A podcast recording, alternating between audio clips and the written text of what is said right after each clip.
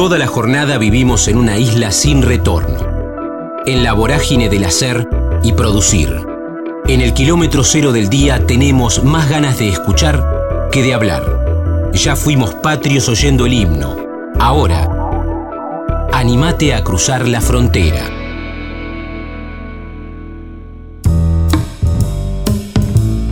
Carlos Mentasti, Madres, Producción General, 70 películas, Arquero, Defensores de Belgrano, Gatti, Fiat 600, Paternidad, Un argentino en Nueva York, La Fuga y mi obra maestra, Atrapada, Los Bañeros y Brigada Explosiva, Un enemigo del pueblo, Acostumbramiento.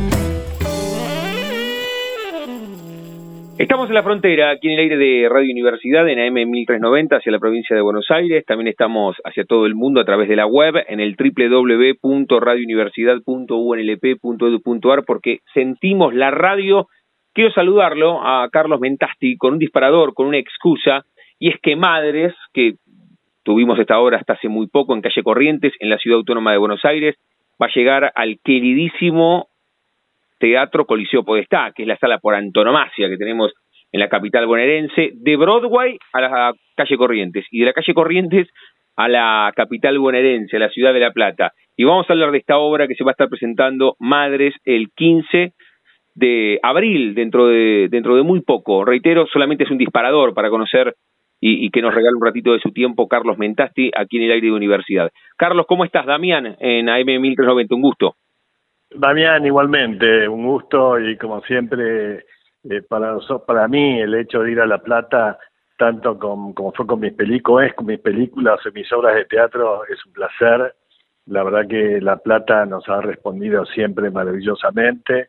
Ahí estuvimos con salas llenas con los enemigos del pueblo últimamente y ahora, bueno, esta obra maravillosa, ¿no? Que es una obra que compramos en Broadway hace casi dos años y bueno, y la verdad que no para de darnos satisfacciones, ganamos como seis, ocho premios, pero como siempre digo, ¿no, Daniel? El mayor premio para mí es el público. Este, yo, vos sabés que, que trabajo para el público y este y, bueno la respuesta es elocuente y maravillosa de la gente no eh, Carlos recién lo, lo decías en la primera eh, respuesta, a, a, veces la hago eh, cuando van algunos minutos, pero ya que comenzaste con esto y después nos metemos en más, eh, en Madres y tu recorrido, eh, hablaste que es muy especial llegar a la ciudad de La Plata y esto lo advierto hablando con ustedes, con los, con los directores, con los productores, con, con los dramaturgos, con los actores, que, que hay como un polo cultural en La Plata. ¿Te ha pasado históricamente por lo que decías recién?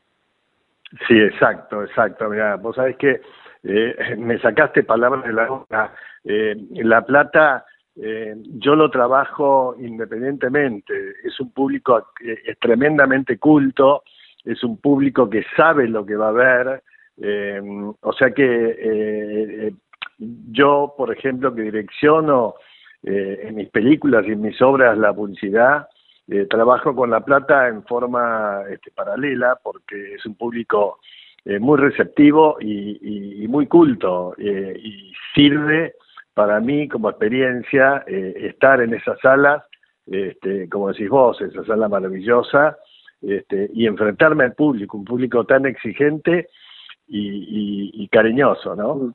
¿Te acordás la primera vez que y con qué obra llegaste a la ciudad de La Plata al Coliseo Podestá? Estamos hablando con Carlos Mentasti, es solamente eh, el disparador y la excusa contarles que el sábado 15 de abril y sacando las entradas por Light Pass eh, pueden meterse o si no, bueno, pasan por las boleterías del Coliseo Podestá, ahí averiguan, están toda la tarde, es siempre una alegría ir al Coliseo, a sacar la entrada porque uno ya proyecta y vislumbra la obra que tiene ganas de ver, en este caso Madres, reitero, van a estar el sábado 15 de abril. Es una obra que comenzó en Broadway, como contó recién Carlos, que la viene rompiendo en la calle Corrientes y que va a arribar a una de las capitales teatrales que tenemos en la Argentina, que es la ciudad de La Plata. Carlos, ¿te acordás la primera vez que, que conociste el Coliseo?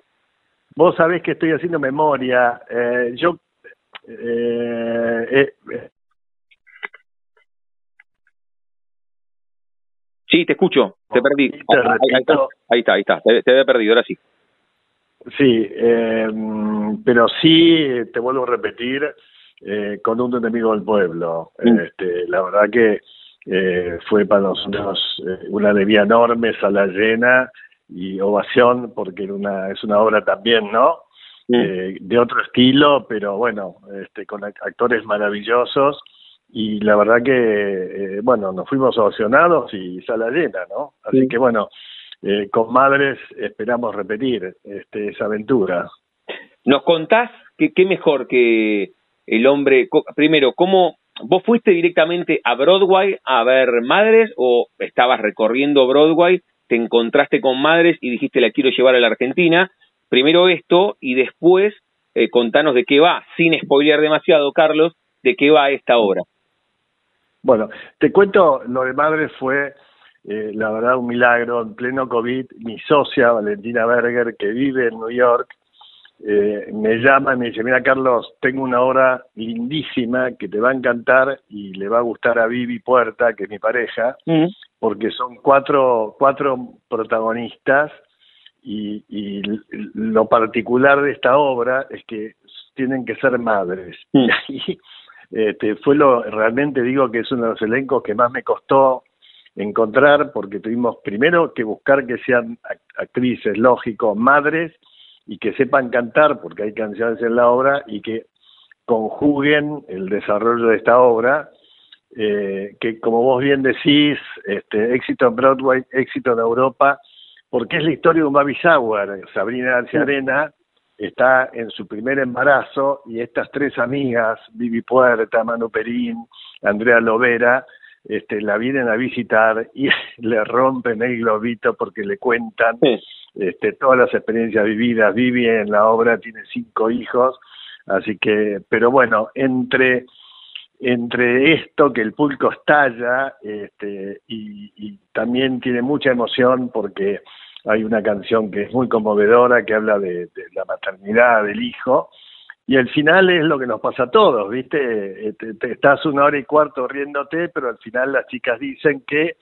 cerrás los ojos y hoy los chicos tienen 37, que es lo que me pasa a mí, es la verdad de la vida. Pero bueno, eh, es maravilloso lo que pasa en el escenario porque al ser madres, interpretar un texto de Broadway argentinizándolo, vos te das cuenta, ya lo vas a ver, que ellas mismas se divierten porque, porque hacen de ellas. Entonces, eh, el público acá pasó una cosa muy particular. Empezaron a venir grupos de, ponerle tú, de Nordelta, de Quilmes, de a 20, 25 mujeres a ver la obra juntas porque gritan y dicen, no, mira, esa soy yo, esa sos vos, esta es tu mamá, esta es tu tía. Este, y están ahí los hombres también muy divertidos. Así que, la verdad, este, con muchas ganas de, ya estar ahí, ¿no? Qué bueno. Plata. Sí, qué bueno. Sabes que mientras lo contabas, eh, en, algún punto el, texto te, te, debe interpelar, pero también porque el común denominador, vos decías, che, es un baby shower, Sabrina García Arena va a ser madre por primera vez. Cuando, cuando lo contabas, y perdón por la autorreferencia, porque fui padre por primera vez hace dos meses y medio, hay una, hay una parte que no te cuentan, te cuentan, te, te, cuentan solo una parte, hay otra parte que no te cuentan, el lado B, el C y el D no te lo cuentan. Bueno, esa es la obra. se me pone la piel de gallina porque me estás contando la obra. Y esto es lo que pasa, y estos son los gritos de la platea, porque yo, a ver, tengo tres hijos, y la verdad, de lo que yo veo en la escena de madres, yo, como vos decís, yo viví el, el 30%, el 70% este, eh, son ellas, ¿no? y toca un tema tan maravilloso que, que es la madre, porque al margen de tener hijos, todos venimos de una madre, de una abuela. Entonces, a mí me pasó eh, muchas veces, vino Diego Barassi y me dijo, Carlos, esto volviste a repetir los bañeros, claro. porque claro, porque viene la madre, la abuela, el tío, la tía, ¿me entendés? Y, y, y la tatarabuela, y todas se miran y dicen, esta sos vos, esta soy yo, mirá aquella, eh, aquella es la tía que rompía la bola, ¿me entendés lo que te digo? es muy, es muy gratificante eh, cuando vos tenés un producto como Madres que se identifica plenamente con la gente, ¿no? Que es lo que yo en toda mi vida, mis 70 películas, este, busco, ¿no? Identificarme con el público. Qué bueno. Qué bueno ese número redondo, ¿no? ¿70 películas, Carlos? Sí, no lo puedo creer. no, no, no, no, lo puedo creer. Este, y lo digo, y el otro día me hice una nota en televisión también, y me emociono porque parece que, viste, como que si no fuera yo el que está hablando, ¿no? Porque vas para atrás y decís, pero qué, qué locura, ¿no? Qué locura. Pero bueno, orgulloso porque mis películas eh, calculadas, un día me hicieron el cálculo, que creo que son más o menos 48, 49 millones de, espectadores que la vieron en otro momento, porque imagínate, hoy con Netflix, con las plataformas, es, yo te hablo de espectadores de boletería de cine donde manejaban otros números, ¿no? Pero una locura, la verdad que una locura todo. Estamos disfrutando este momento, la charla, acá te habrás dado cuenta, Carlos, proponemos más, más charlas que entrevistas con Carlos Mentasti. Estamos disfrutando este momento en el aire de la primera radio pública en el país, la primera radio universitaria en todo el mundo. Estamos hablando de Madres, que va a llegar al Coliseo Podestá, la queridísima sala Coliseo Podestá, la, la sala, el teatro por antonomasia que tenemos en la capital bonaerense, el sábado 15 de abril, Madres, ¿eh? Madres, esta obra que, reitero, nació en Broadway, que es un éxito en la calle Corrientes y que ahora va a estar en la ciudad de La Plata y ustedes pueden sacar las entradas en el Coliseo directamente o se meten en el Pass y ahí consiguen los tickets. Y esto que dice Carlos, ¿no? Que, que es una obra que difícilmente alguien vaya solo, Carlos, siempre es en grupo a ver este, esta obra. Claro, claro, porque pasa esto que te digo, ¿no? Es una obra para disfrutar en familia, con las amigas, sobre todo este, e, es maravilloso el, el, grupo de amigas porque se transforman en, ya te digo, en hinchadas, en gritos. Este, y bueno, eh, una alegría que pase eso, ¿no? Con el público. Carlos, eh, decías recién 70 películas. Ahora te voy a hacer alguna pregunta en referencia a eso, pero, pero antes, a mí me parece siempre atractivo intentar eh, buscar esa primera fotografía que vincula a las personas con lo que hacen, no cuando empezaron a trabajar, sino haciendo la retrospectiva si encuentran el momento donde se enamoran de su vocación. ¿Vos la tenés, esa primera fotografía, qué sé yo, tres, cuatro años, delante de un espejo en tu casa? ¿O a los ocho la maestra dijo hay que hacer de San Martín en el acto de agosto, levantaste no, la mano? La tengo clara, ya. Eh, yo tenía en mi infancia, adolescencia, eh, dos amores. Mm. Eh, uno el fútbol, pasión total, y la otra el cine, por referencia a mi padre, lógico, ¿no? Sí, claro. Y mi padre, y mi padre quería, presidente de Argentina Sonofil, que estudie eh, en la universidad, Administración de Empresas.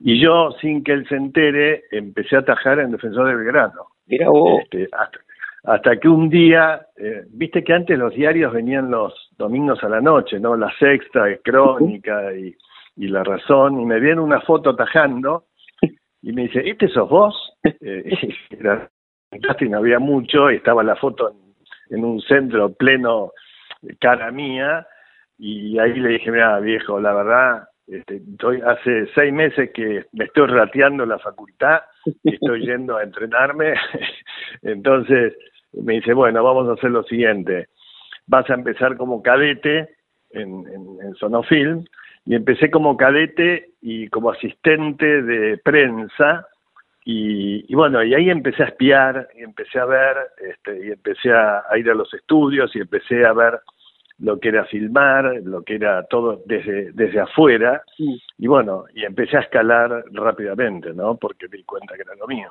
Y ahí seguí, sí.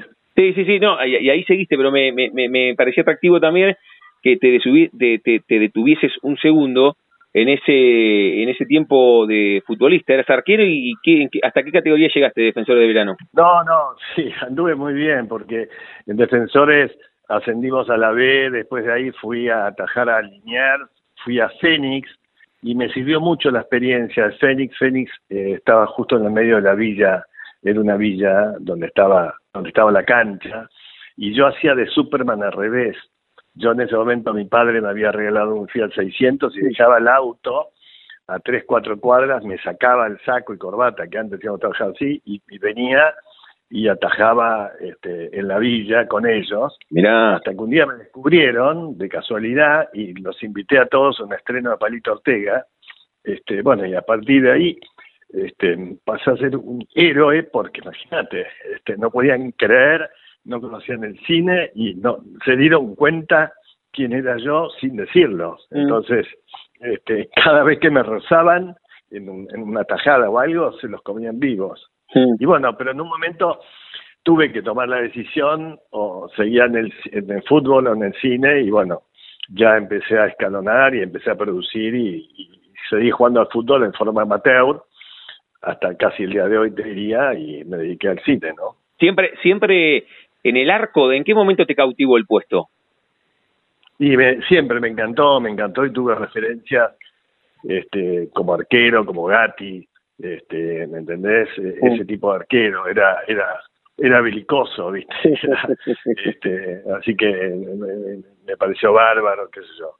Tuve partidos maravillosos en la cancha de Villadalmin y todo eso la verdad que la pasé la pasé muy bien atajando y conocí otro otra, otro otro extracto de, gente que me sirvió mucho para bajar me entendés porque yo tuve la, suerte de tener una familia bien este, económicamente pero me transformé en, en otro nivel y me sirvió muchísimo para mi vida porque aprendí un montón de cosas solito no así que me gustó mucho eso Estamos charlando con Carlos Mentasti, estamos disfrutando mucho este rato aquí en la frontera, con un disparador, con una excusa, propusimos la charla y es que viene Madres, esta obra, un éxito en calle Corrientes y que ustedes van a poder disfrutar porque la obra llega al Coliseo Podestá el sábado 15 de abril, sacando las entradas a través de iPass y si no pueden ir directamente a las boleterías del Coliseo Podestá.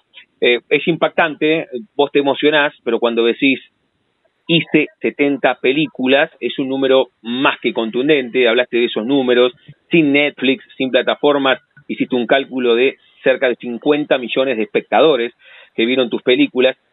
¿Cuál fue tu primera película, Carlos, y en qué momento maquetaste en tu cabeza que ibas a hacer la primera película y no cuando estuvo ya en los cines, sino, imagino que te acordás, ese café o esa noche que dijiste, quiero rodar mi primera película? Bueno, vos sabés que a mí me pasa algo muy particular, siguiendo tu pregunta, te, la, te hago un poquito más larga. Eh, de cada película mía, eh, en cada vez que veo cualquier secuencia, me acuerdo de todo. Me acuerdo porque yo vivo en el set de filmación, entonces yo me acuerdo cómo era la secuencia y qué pasaba alrededor de eso. Con respecto a tu... por eso digo, fíjate, cuando yo digo que las películas es como un hijo mío, fíjate donde yo meto este, mis películas, ¿no? En Atrapada fue mi primera película. Este, yo sentía en ese momento, era el destape, ¿te acordabas la revista Libre y todo eso? Y yo sentía que había que hacer una película donde la heroína sea una mujer. Este, y entonces, bueno, este, soñé con Aníbal Di Salvo, que en ese momento era director de fotografía de Torres Nilsson, y le di la oportunidad a una persona grande, mayor, pero excelente director de fotografía, le di la oportunidad de dirigir por primera vez y soñé la película con el negro Dominiani en una cárcel de mujeres, este, donde la heroína, vuelvo a decir, eh, era Leonor Benedetto. Y bueno, fue un éxito impresionante porque tenía de todo, la película gran acción, escenas fuertes de sexo que no se habían hecho acá, y bueno, la verdad que este, no podía creer las colas en calle Lavalle, los jueves, bueno, la verdad que una, una maravilla. Fue mi primera película. Perdón por la por la obviedad de la pregunta, eh, me excuso antes, pero ya que es tan contundente el número y hablaste recién de Atrapada, la primera de esa saga de 70 películas, en realidad no saga, sino que tiene que ver con tu recorrido, eh, ¿tenés una favorita o me decís, che, Damián, la verdad que es difícil de 70 elegir una, pero tal vez por algo, o porque justo ibas a ser padre, o porque te parecía que era muy buena y no tuvo tanto éxito, o porque tuvo mucho éxito, ¿tenés una favorita de las 70? Bueno, te vuelvo a repetir, vos que ya sos padre, cuando tengas más hijos te va a resultar difícil. De todas maneras, sí tengo picos eh, de mis películas donde eh, digo, no puedo dejar de, nombrar un argentino en New York, este, porque fue la, la primer película de equipo argentino que filmó realmente en, en New York, ¿no? Mm. Este, y Natalia Oreiro en ese momento eh, estaba en Canal 9, 17 años, y le pedimos permiso a Romay para contratarla, este, no la conocía nadie, eh, no la conocía nadie, perdón, estaba en ese momento en, la tira de, Canal 9 y, estuve, yo me acuerdo, ¿cómo? Ricos y famosos era. Me parece que sí, sí, me parece que sí, pero fíjate, mira lo que me pasa, con, por eso te digo, eh, me hablas de, te hablo de un argentino, yo estuve, no te miento, siete meses con Guillermo Franchella en la oficina, este, hablando de la película, y él contándome, contándome anécdotas, y no le encontramos la vuelta, porque una película, no, si bien los gags son tremendos, pero no se sostenía la película simplemente con un argentino que no sabía hablar inglés. Hasta que hablamos con Yusit, Yusit venía de un fracaso en una película, lo contratamos a Yusit y Yusit nos trae el click de la hija.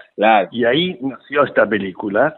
Este, y ahí fue un éxito impresionante, pero la imagen mía con Guillermo, parados en el set nuestra filmación en la calle en New York, donde a la derecha había un equipo de ponerle ocho camiones enormes y era una producción japonesa. Y más allá había diez camiones y una producción americana y nosotros teníamos dos, pero bueno, pero estábamos ahí, ¿me entendés? Filmando a la par de ellos. Así que este, para mí fue maravilloso. Y la otra película que te diría eh, me marcó fue La Fuga, La Fuga con, con, Miñona, porque fue una película que también me costó horrores convencerlo Guardo, porque eh, él me decía, pero Carlos, yo tengo este libro, son 12 episodios, ¿cómo vamos a hacer una película?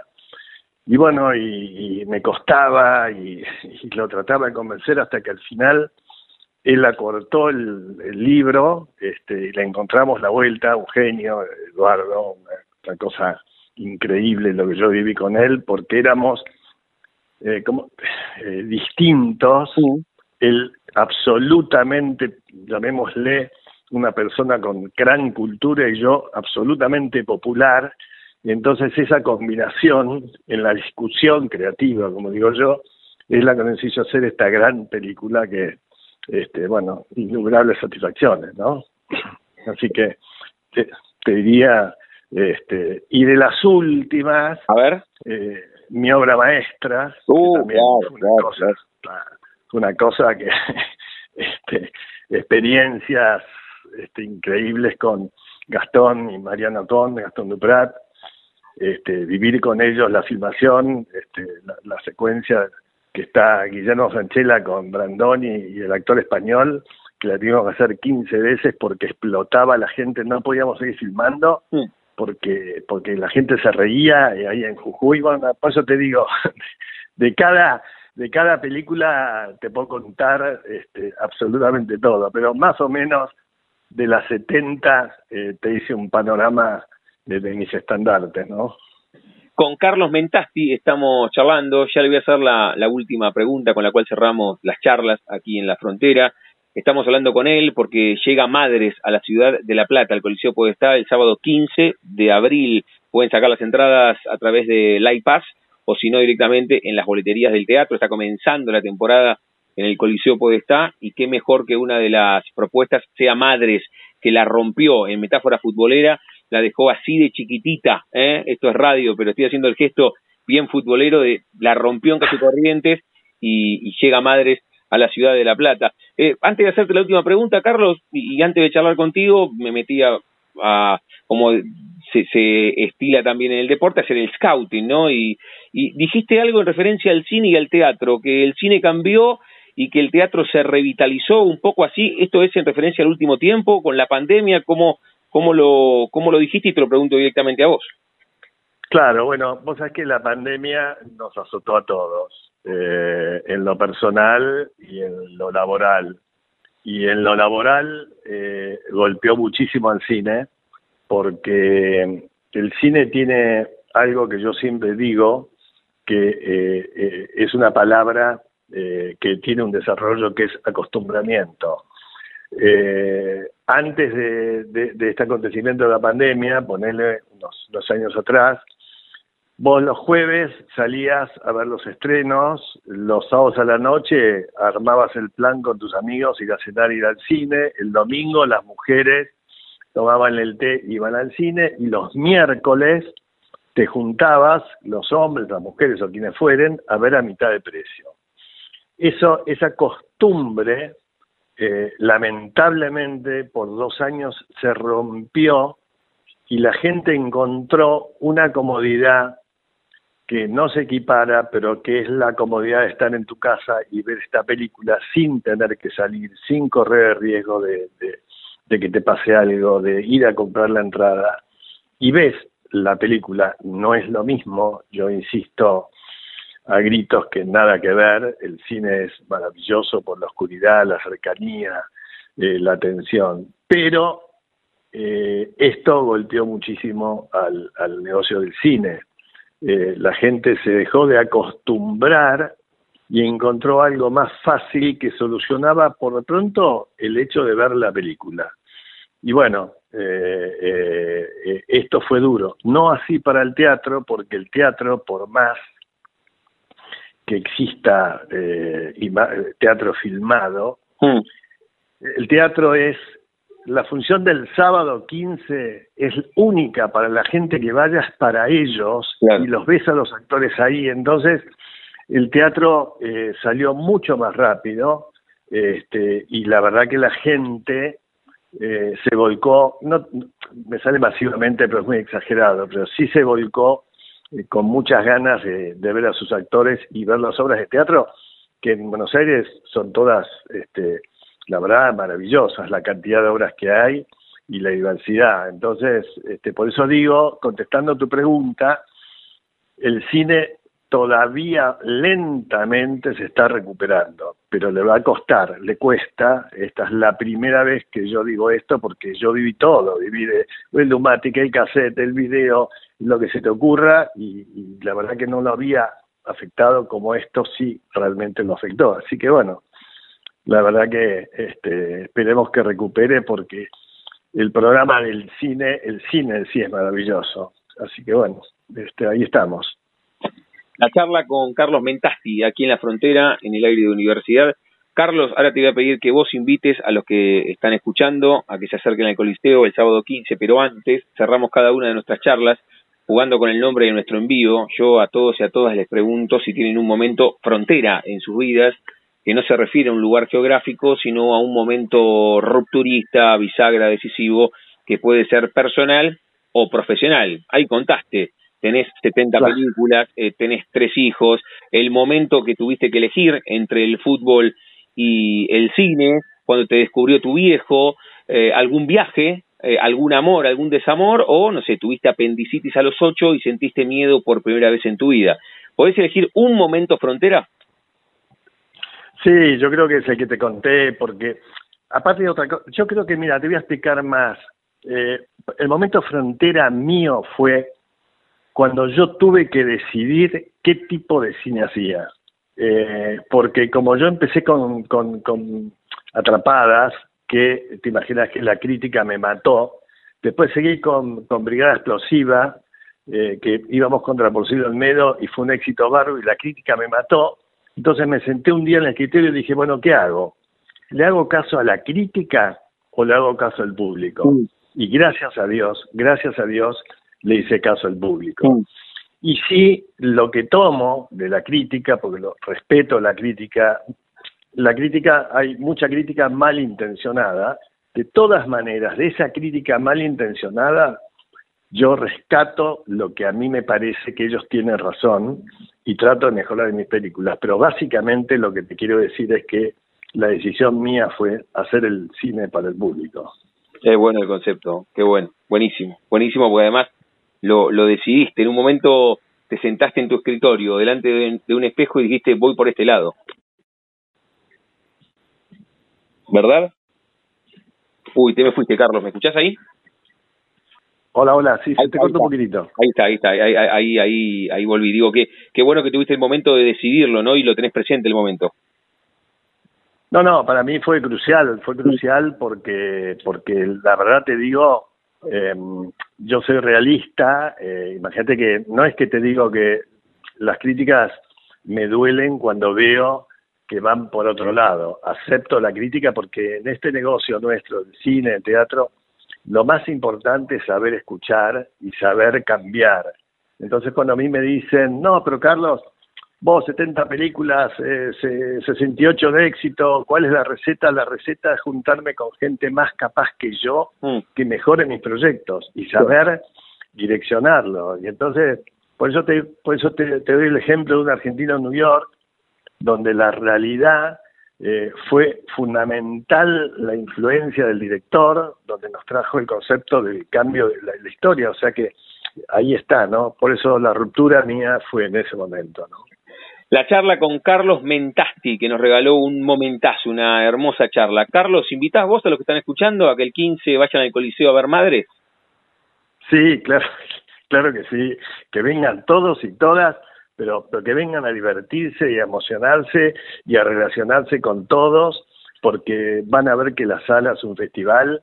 Esta obra nosotros la llevamos a Buenos Aires, fue éxito rotundo en Mar del Plata, Ahora volvimos acá a Calle Corrientes y hacemos, empezamos en La Plata y hacemos la gira nacional, pero la realidad eh, eh, es una obra para disfrutar en grupo, en familia, este, y la van a pasar este, muy bien. Les va a caer una lagrimita, pero la lagrimita para arriba, eh, siempre de emoción, este, pero muy agradable.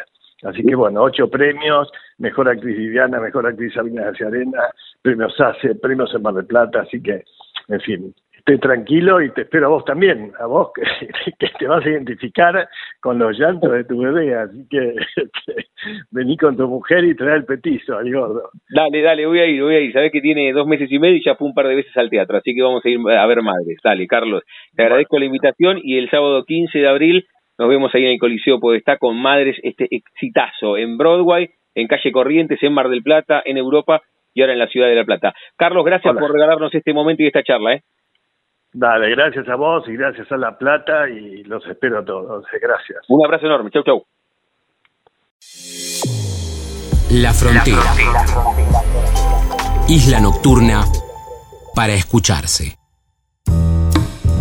Jorge Costa, La evolución humana, Hermanas y disfraces, libros, teatro corporal, provocación, un 10 por actuar en el colegio, conservatorio, intuición, trampolines, la comedia del arte, comodidad.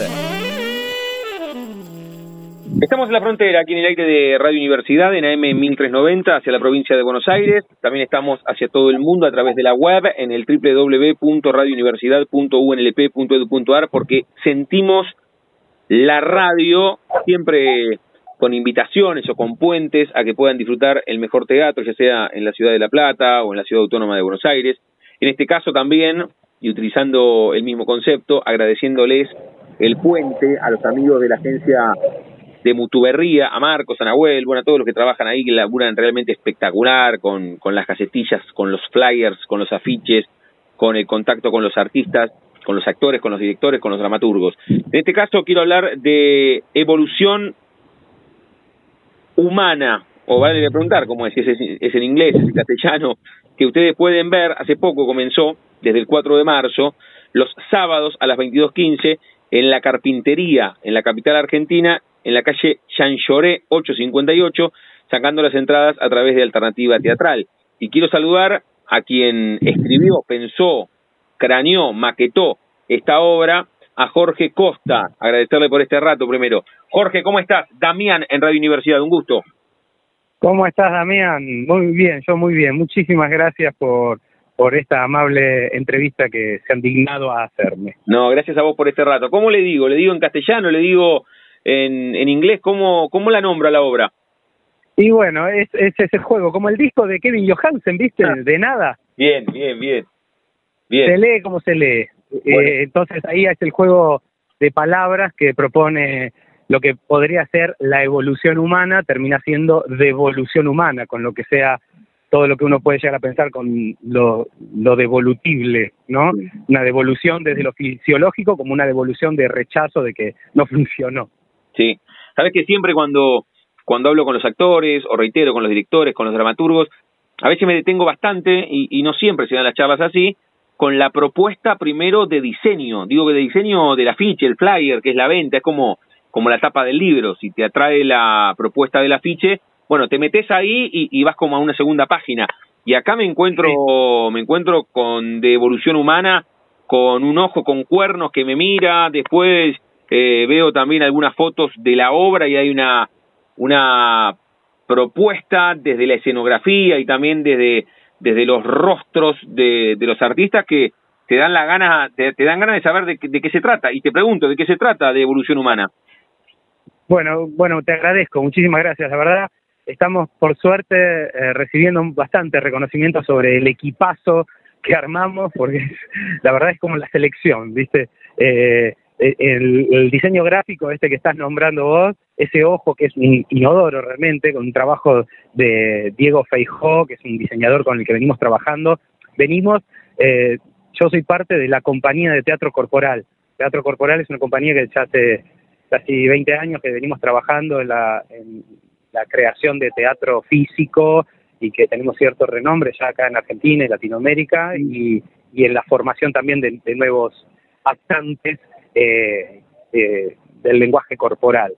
Y bueno, en esta oportunidad trabajamos hoy con Diego, que es una, una maravilla de diseñador gráfico, eh, la, y lo que estás diciendo, toda la estética de las máscaras, porque el que actúa soy yo, lo que son los rostros son todas máscaras distintas que hizo Alfredo Iriarte, eh, que es el, el maestro masquerador, eh, pero es, un, digamos, es una, una personalidad, eh, bueno, personalidad destacada, también fue nombrado por la ciudad de Buenos Aires por, por su trabajo, en que, que está, está haciendo un cambio enorme en, lo que es la cultura y la teatralidad acá en, en, Buenos Aires y en la Argentina y también en Latinoamérica, ¿por qué no? Este, y, y él, bueno, él hizo el diseño de máscaras, él hizo la escenografía, que fue todo un trabajo de craneo, como lo vos decís, porque yo se me iban ocurriendo cosas y él me decía, ok, deja que me fijo a ver cómo lo hago, porque para vos es facilísimo. Y yo le llevaba ideas totalmente inútiles y él las convertía en maravillosidades, digamos. Él también es el director de la obra, conjuntamente con Julia Mucio, que es la, la directora y compañera de teatro corporal. Bien, bien, bien. ¿Sabes que vengo de ver? Y no, no lo sé, no me meto en la ficha, pero con lo que estoy viendo, hace una semana vi Gaspet. Y es, es, es, el, ¿Es el mismo artista que hace las máscaras de Gaspet o no? Claro, exactamente. Ah, claro, de, del amigo Marcelo Katz. Exactamente, eh, sí, y de Martín Joabe, sí, sí, sí. Claro. Sí, sí, sí, eh, Alfredo fue un gestor importante en ese espectáculo y es el, digamos, es, es gran artífice porque está inspirado prácticamente en la vida de Alfredo. En su historia, claro, claro, habla, habla de, de un maestro artesano de máscaras y es un poco la historia de Alfredo, claro. Sí, sí, sí, es como ver y, escucho cosas y hay, hay, herramientas de Alfredo en el espectáculo. Yo a mí me emocionó mucho verlo, además de la interpretación y la creación maravillosa que hizo Marcelo, sí. este, ver ver ese manifiesto de, que, que, es, que es importantísimo. Lo, bueno, Alfredo lo, lo, lo amamos, lo queremos y está recién llegado, está hecho pelota, recién, recién llegado de Colombia de una gira que se fue, así que hoy recién hablé con Alfredito. Mirá vos, qué, qué, él, qué bueno. Él hace, él hace las máscaras y su compañera Gabriela Guastavino hace todos los arreglos de cabello que son una locura. Qué bien. ¿Me escuchás ahí, Jorge? Sí, sí, sí, ¿me ah, bien? Sí, sí, sí, te, te, había perdido, pero estamos bien, estamos bien. Le digo a Jorge Costa, mirá cómo vamos eh, conectando las historias del teatro y de eso se trata y está buenísimo, de evolución humana, que ustedes pueden ver los sábados 22.15 en, en Jean Lloré, en la calle Jean Lloré, 858, eh, en la carpintería, sacando las entradas a través de alternativa teatral. Siempre pregunto, y, y al ser un, un trabajo también de, de máscaras con tu interpretación, y, y, vos la maquetaste, la obra, como dijiste recién, o, la craneaste, ¿qué es lo primero que te, que te viene como boomerang de la platea, Jorge? Porque hay pocas cosas que tengan un efecto boomerang tan, tan claro como una obra de teatro. Vos enseguida percibís y la gente eh, entiende el registro de la obra que vos quisiste darle. ¿Qué, qué te vuelve? Eh, mira, eh, nosotros hacemos un tipo de teatro que le decimos que es un teatro de fiesta, de celebración. La gente inmediatamente se siente impedida a estar presente, mm. no solo observando, sino eh, activamente por, por todos los sentidos. Es una marca que tenemos en nuestro trabajo eh, de teatro corporal. y este y es inmediata la, la reacción de la gente porque se eh, de repente se dan cuenta que están dentro de algo que, que está sucediendo que no es que es bueno me siento y miro a ver qué onda no no vos te sentás empezó la obra y de repente uy dónde me metí no eh, eh, tiene una propuesta eh, bastante mm, provocadora el espectáculo porque es una una crítica a lo, a lo que somos como sociedad, sin decir, digamos, nada nuevo, es lo que ya todos sabemos, pero te interpela, como bien decía otro periodista, eh, te interpela a, a, que pienses otra cosa, ¿viste? A decir, bueno, hay que tomar una decisión. Es, es una, una obra que la gente festeja porque además se divierten como locos este, y van pasando por diferentes estadios eh, de, estar, bueno, hay un momento que es una, festividad en la obra en que nos pegamos entre todos con unos con unos palitos así que no hacen daño y, y todo el tiempo yo eh, paso a ser eh, los personajes tienen que detener al público porque se copa la gente, la pasa bárbaro, digamos, ¿no? Entonces, cuando de repente se meten en una y están están ahí a, pleno jugando eh, con la propuesta de la obra y de repente se encuentra que cambió la situación. Bien. ¿no? Entonces la, la obra te va te va llevando en, en una, especie de, de, de, como se dice, montaña rusa donde te van sacando capas. Casualmente es la misma estética del vestuario.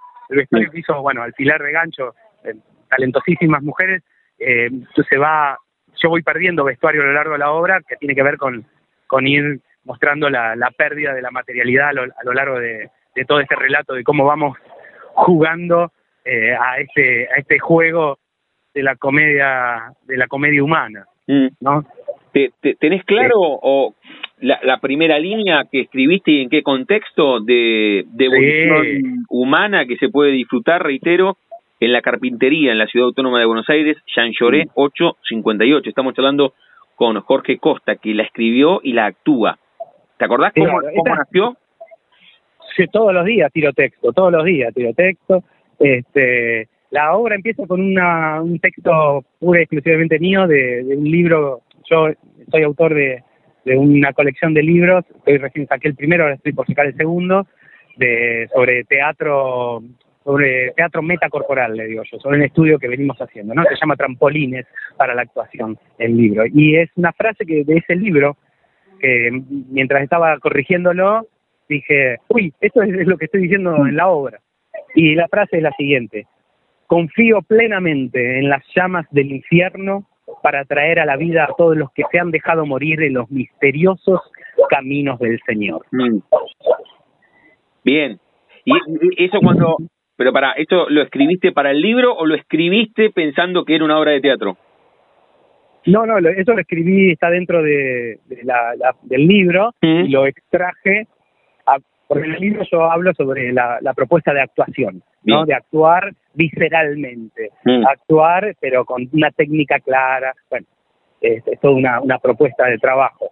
Eh, entonces, eh, y me meto en, la, en lo que es la provocación, y ese cuando estaba corrigiendo el libro dije es lo que estoy exactamente haciendo en la obra mm. y proponiéndole al público que salga de, la comodidad eh, para disfrutar de hacerse ciertas preguntas y, y divertirse incomodándose bien bien bien bien está bueno está bueno estamos hablando con Jorge Costa con un disparador con una excusa y es que ustedes pueden disfrutar lo que él escribió y actúa de evolución humana los sábados 22.15 en la carpintería en Chanchoré 858 sacando las entradas a través de Alternativa Teatral. Hoy, Jorge, estás con esto, pero lo, lo contás también de una manera muy visceral, como propones que sea también tu teatro. En ese registro es que propones tu teatro. ¿Te acordás la primera fotografía mental que te linkea al arte? No cuando comenzaste a trabajar moldeando el arte como si fueses un artesano, sino dónde, dónde empezás en este universo, tres, cuatro años delante de un espejo o a los diez la maestra dijo hay que hacer de San Martín en el colegio, ¿cómo fue? No, no, no, no, eh, eh, se puede, tengo varias imágenes, la primera es, este, es la de mis hermanas disfrazándome para, para jugar en casa con pelucas que tenía mi mamá y el tutú de danza de mi hermana y yo haciendo eh, payasadas. Este, eh, esa es la primera imagen. La segunda imagen y, la más, tal vez más troncal, es la de, la de haber actuado en el secundario, porque te daban un 10 por actuar. en lengua y literatura te ponían un 10, te pagaban, ¿viste? Eh, y con eso me subí al escenario simplemente para poder ganarme ese 10.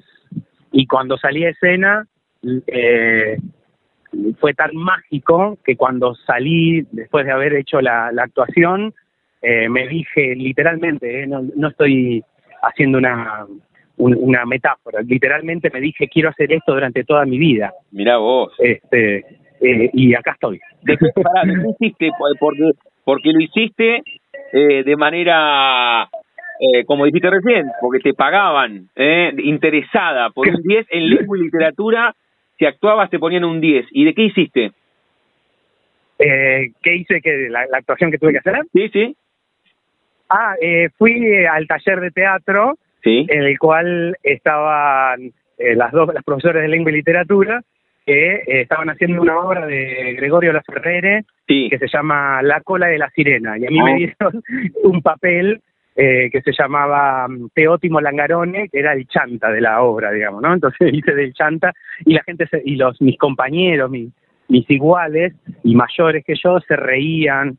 Eh, la verdad fue, fue mágico ese momento. ¿Y cómo convertiste, Jorge, ese esa frase, pero que era más un deseo, esto de quiero hacer esto, que era actuar el resto de mi vida, ¿cómo empezaste a encauzar esa frase que era solamente una expresión de deseo y convertir esa vocación en ciernes en tu profesión? Eh, y bueno, de por sí seguí empujando para que siga existiendo el taller de teatro, que sigue existiendo porque lo empujé yo y un par de compañeros más, yo básicamente, eh, y después me metí en el taller municipal de teatro, que no aceptaban adolescentes, pero me aceptaron porque yo era inquebrantable mi, mi decisión de ir en, eh, y no faltar, no falté nunca. ¿Eso fue en, eh, Ciudad de Buenos Aires o en qué ciudad? Esto es en la ciudad de Azul, provincia de Buenos Aires. En Azul, bien. Sí, sí, ahí estaba Elmiro Menchac Bernard, que es un, un gestor, profesor, director, dramaturgo importantísimo de la provincia de Buenos Aires, que hasta el día de hoy sigue generando con su grupo Delta Teatro y más Teatro como una, como una misión que tiene eh, para la ciudad y la verdad es, maravilloso lo, lo, que, lo que ha logrado ahí en la ciudad de Azul y dentro de la provincia. Eh, y después de ahí me fui al Conservatorio Nacional mm. y ahí estuve dándole con todo al conservatorio, encontrándome con toda la flora y fauna de, del teatro eh, de, de, la ciudad de Buenos Aires, que es maravillosa la cantidad de variantes que tiene esta ciudad, de, formas, tipos y maneras de hacer, la verdad. tuviste un momento de charla con el espejo. Estamos hablando con Jorge Costa, ¿eh? El disparador, la excusa es que pueden disfrutar lo que él escribió con su dramaturgia y que además actúa en De Evolución Humana los sábados a las 22.15 en el Teatro La Carpintería en la Ciudad Autónoma de Buenos Aires. Reitero, en la calle Chanchoré 858. Sacan las entradas a través de Alternativa Teatral. ¿Tuviste una charla con vos mismo, de, reitero, de convertir toda esa vocación en profesión? Porque alguna vez me regaló una frase Juan Leirado, que estaba charlando así como contigo, y me dice, mirá, Damián, que nosotros somos desempleados que de vez en cuando tenemos laburo. Entonces tenías que, tenías que tomar la decisión de, de meterte en un universo donde reina más la incertidumbre que la certidumbre. No, soy realmente estoy descubriendo y aceptando a lo largo de mi vida, y esto te digo que no se hace mucho, eh, que soy una persona extremadamente intuitiva. Eh, no, no, no me consideraba en lo absoluto así, pero me voy dando cuenta que este, a lo largo de mi vida he tomado decisiones de manera intuitiva este, y, y también instintiva.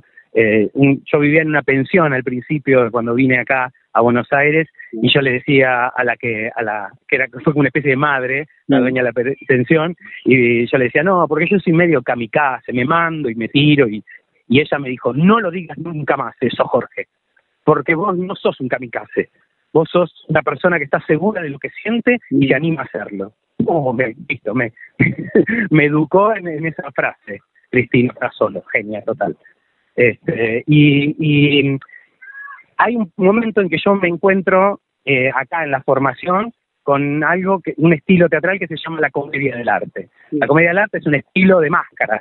Y ahí yo encontré eh, encontré la, estética que me iba a fundamentar y alimentar hasta el día de hoy. Eh, de hecho, la, la, la obra de evolución humana es una evolución de la estética de comedia del arte. No dicho por mí, ni buscado así, eh, lo digo que es un resultado, un, italiano, o sea, eh, la, comedia, la comedia del arte es un, estilo italiano, folclórico italiano, lo vio la obra y este y me dice, pero esto, evolucionaste la comedia del arte, me decía, me dijo él hace poquito.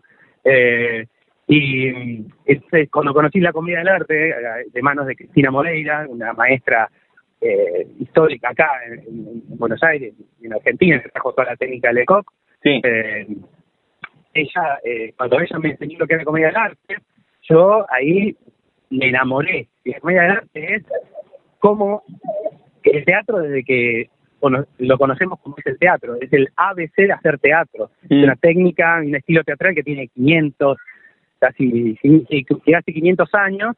Yo me especializo en, esa estética y este y es la cual de hecho nos conocimos con el eh, gracias a, a, unos talleres de, italianos que vinieron a dar y, conocer esa filosofía de, teatro eh, desde el hambre, el teatro desde, desde el amor, desde, desde el camino artístico, eh, buscando eficacia, eh, optimización, calidad, más allá de, de, la ganancia económica inclusive, ¿no? Pero ejercer la profesión, comedia del arte significa eso, teatro profesional. El teatro hecho para hacer teatro, para comunicar. ¿Qué es lo que se hace? que está, se, hace mucho en el teatro comunitario hoy por hoy. Se, utiliza mucho, Alfredo es parte de la de Catalina Sur, de Oiga, bueno, parte de Catalina Sur, entonces ahí nos, nos conocimos y, empezamos a, trabajar juntos. Eh, bueno, en, en, en, en las fotos de la obra de Evolución Humana, que están hechas por el artista fotográfico Alejandro Carmona, que es maravilloso, fotografía, bueno, bailarines, actores y todo. Este, ahí se pueden ver todo lo que es el trabajo físico y las máscaras que, que tenemos en, en, en, devolución humana. Se puede hacer una linda imagen de, de, lo que de la intensidad de lo que se vive en esta en este espectáculo. Estamos charlando con Jorge Costa, lo decía él, con un disparador, con una excusa y que ustedes pueden disfrutar. Miren cómo lo cuenta, con qué visceralidad lo vive, es un apasionado de evolución humana, los sábados 22.15 en la carpintería, el Teatro La Carpintería, en la Ciudad Autónoma de Buenos Aires, queda en la calle Jean Lloré, 858, sacan las entradas por alternativa teatral, reitero, los sábados a las 22.15 de evolución humana. Eh, entre aclaremos, aclaremos que se escribe con J. Sí. Porque yo me acuerdo que cuando lo busqué, cuando era más, mucho más joven, porque soy sigo siendo joven, por supuesto, este, no, la encontraba. No existe la calle Lloret, ¿no? Sí existe, pero se escribe con J. Jean Jaures, ¿eh? así se escribe. Y, se o si no ponen en, en el Google Maps, ponen directamente Teatro La Carpintería y ahí van a encontrar y se meten en alternativa teatral. Te das cuenta que las calles, hay calles que llaman Mateu en vez de se le sigue diciendo te das cuenta de las contradicciones que hay. Sí, sí, sí, enormes contradicciones que, que algunas tienen que ver con este texto de evolución humana y, estamos hablando con quien escribió y protagoniza esta obra de evolución eh, humana. Te iba a preguntar antes de hacerte la pregunta final, Jorge, entre la cola de la sirena que hacías de chanta en el colegio y de, evolución humana, ¿qué fue lo primero que hiciste profesionalmente cuando te viniste de Azul a Buenos Aires, el primer trabajo? el primer trabajo profesional, oh, hubo, un montón de pequeños trabajos profesionales. Este, no me estoy acordando ahora cuál fue, eh, hice varios. Eh, el, más importante tal vez, te puedo, me viene ahora a la mente, que fue eh, en, una casa de tango, que ya no existe más, que se construyó para hacer un espectáculo específico que se llamaba Eternamente Tango en la en la rural, ¿no? En, la, en el Salón Frers de la Sociedad Rural, dirigido por Carlos Veiga, coreografiado por Carlos Veiga y por dirigido por el ya desaparecido Héctor Berra, eh, grandes directores y grandes amigos. Eh, bueno, ahí me dieron un lugar para, yo tenía toda la, la, posibilidad de demostrar toda la riqueza eh, ganada en tanto estudio y, amor puesto y, y, hay videos incluso en YouTube de la academia la academia de tango eh, donde yo hacía todo un despliegue físico de todo así cantaba recitaba poesía hacía diferentes personajes bailaba hacía humor me tiraba de todo y fue una, de las experiencias duró dos años eh, que, de funciones de, martes a, domingo maravilloso yo, a mí yo soy un desesperado por actuar, o sea, si yo actúo todos los días es mejor. Y fue una de las experiencias más hermosas eh, y fuertes que tuve. Bien. Eh, después, nosotros como compañía decimos, si no tenemos trabajo, nos los inventamos, ¿no? Y nosotros siempre estamos creando ahí nuestro trabajo con teatro corporal. El viernes, bueno, está Julia Musso, está con eh, también en la carpintería con Tía Patria, una obra que yo dirigí. es un unipersonal clown sobre los docentes y sobre Cortázar, digamos eh, y que viene recién de gira de por Perú este y bueno y el, y el, y el sábado estoy yo con con esta obra antes de la gira por Europa de evolución humana de eso se trata la propuesta los sábados 22:15 en Jean Lloré Jean Jaures 858 Teatro La Carpintería sacan las entradas a través de Alternativa Teatral estamos hablando con quien la protagoniza, la actúa y la escribió Jorge Costa. Jorge, cerramos cada una de nuestras charlas jugando con el nombre de nuestro envío. Yo a todos y a todas les pregunto si tienen un momento frontera en sus vidas que no se refiere a un lugar geográfico, sino a un momento rupturista, bisagra, decisivo, que puede ser personal o profesional. Cuando dejaste atrás Azul y te viniste para Buenos Aires, la primera vez que te subiste a un escenario, algún viaje, algún amor, algún desamor o tuviste apendicitis a los ocho y sentiste miedo por primera vez en tu vida. ¿Vos podés elegir un momento frontera? Uy, qué difícil la pregunta. Yo, mira, inmediatamente se me viene eh, una cosa, que son mis hijos. Bien. Cuando yo tuve a mi hija y después a mi hijo, eh, giró mi vida. Este, y me, me, ordenó todos los patitos, por decirlo de una manera. eh, creo que eso es una, una frontera que, que marcó un antes y un después con mi pareja, con Julia Mucio, somos, somos un equipo y, y con este, con tener hijos juntos, eh, hizo que, que, el equipo eh, decidiera ir más allá y, no detenerse, sino al contrario, apostar por lo que amamos para dejarle también esos valores eh, en, su, en su niñez. La charla con Jorge Costa, que escribió y protagoniza con la dirección de Julia Mucio, que es su compañera, y Alfredo Iriarte, este genio de las máscaras. Y ustedes pueden ver de Evolución Humana los sábados 22.15 en La Carpintería, una sala divina de la Ciudad Autónoma de Buenos Aires, Jean Lloré, 858. Las entradas por alternativa teatral y siempre le agradezco el puente a los amigos de la agencia Mutuberría. Jorge, gracias por este rato, ¿eh? No, a vos también, muchísimas gracias. La verdad ha sido un placer conversar con vos y muchas gracias por hacer posible que la obra llegue a la mayor cantidad de gente para que, como les digo yo, se expanda como la peste. Dale, dale. Y vamos a hablar con, con Julia uno de estos días. ¿Qué te parece? Uy, sería un placer. sería maravilloso. Dale, dale, dale. Te mando un abrazo gigante y ya nos conoceremos. Sería un placer. Sos bienvenido a, la, a la función, eh, a no ser que, que algún momento pueda llegar a estar allá en, en La Plata, que tengo familiares, por supuesto. Hermosa ciudad. Dale, voy a ir a verte, voy a ir a verte y, ahí nos conoceremos. Te mando un abrazo gigante. Un abrazo, gracias. Chau, chau. Pasaporte en mano. Noctámbulos con la radio abajo de la almohada. Equilibristas entre el ayer y la ilusión de mañana. Somos La Frontera. Idea y conducción, Damián Zárate. Idea y colaboraciones, Julián Álvarez. Producción de notas, Puma Gaspari. Edición y postproducción Juan de Vega. Idea sonora, voz y edición Diego Carrera. Voz artística Pablo Dupuy.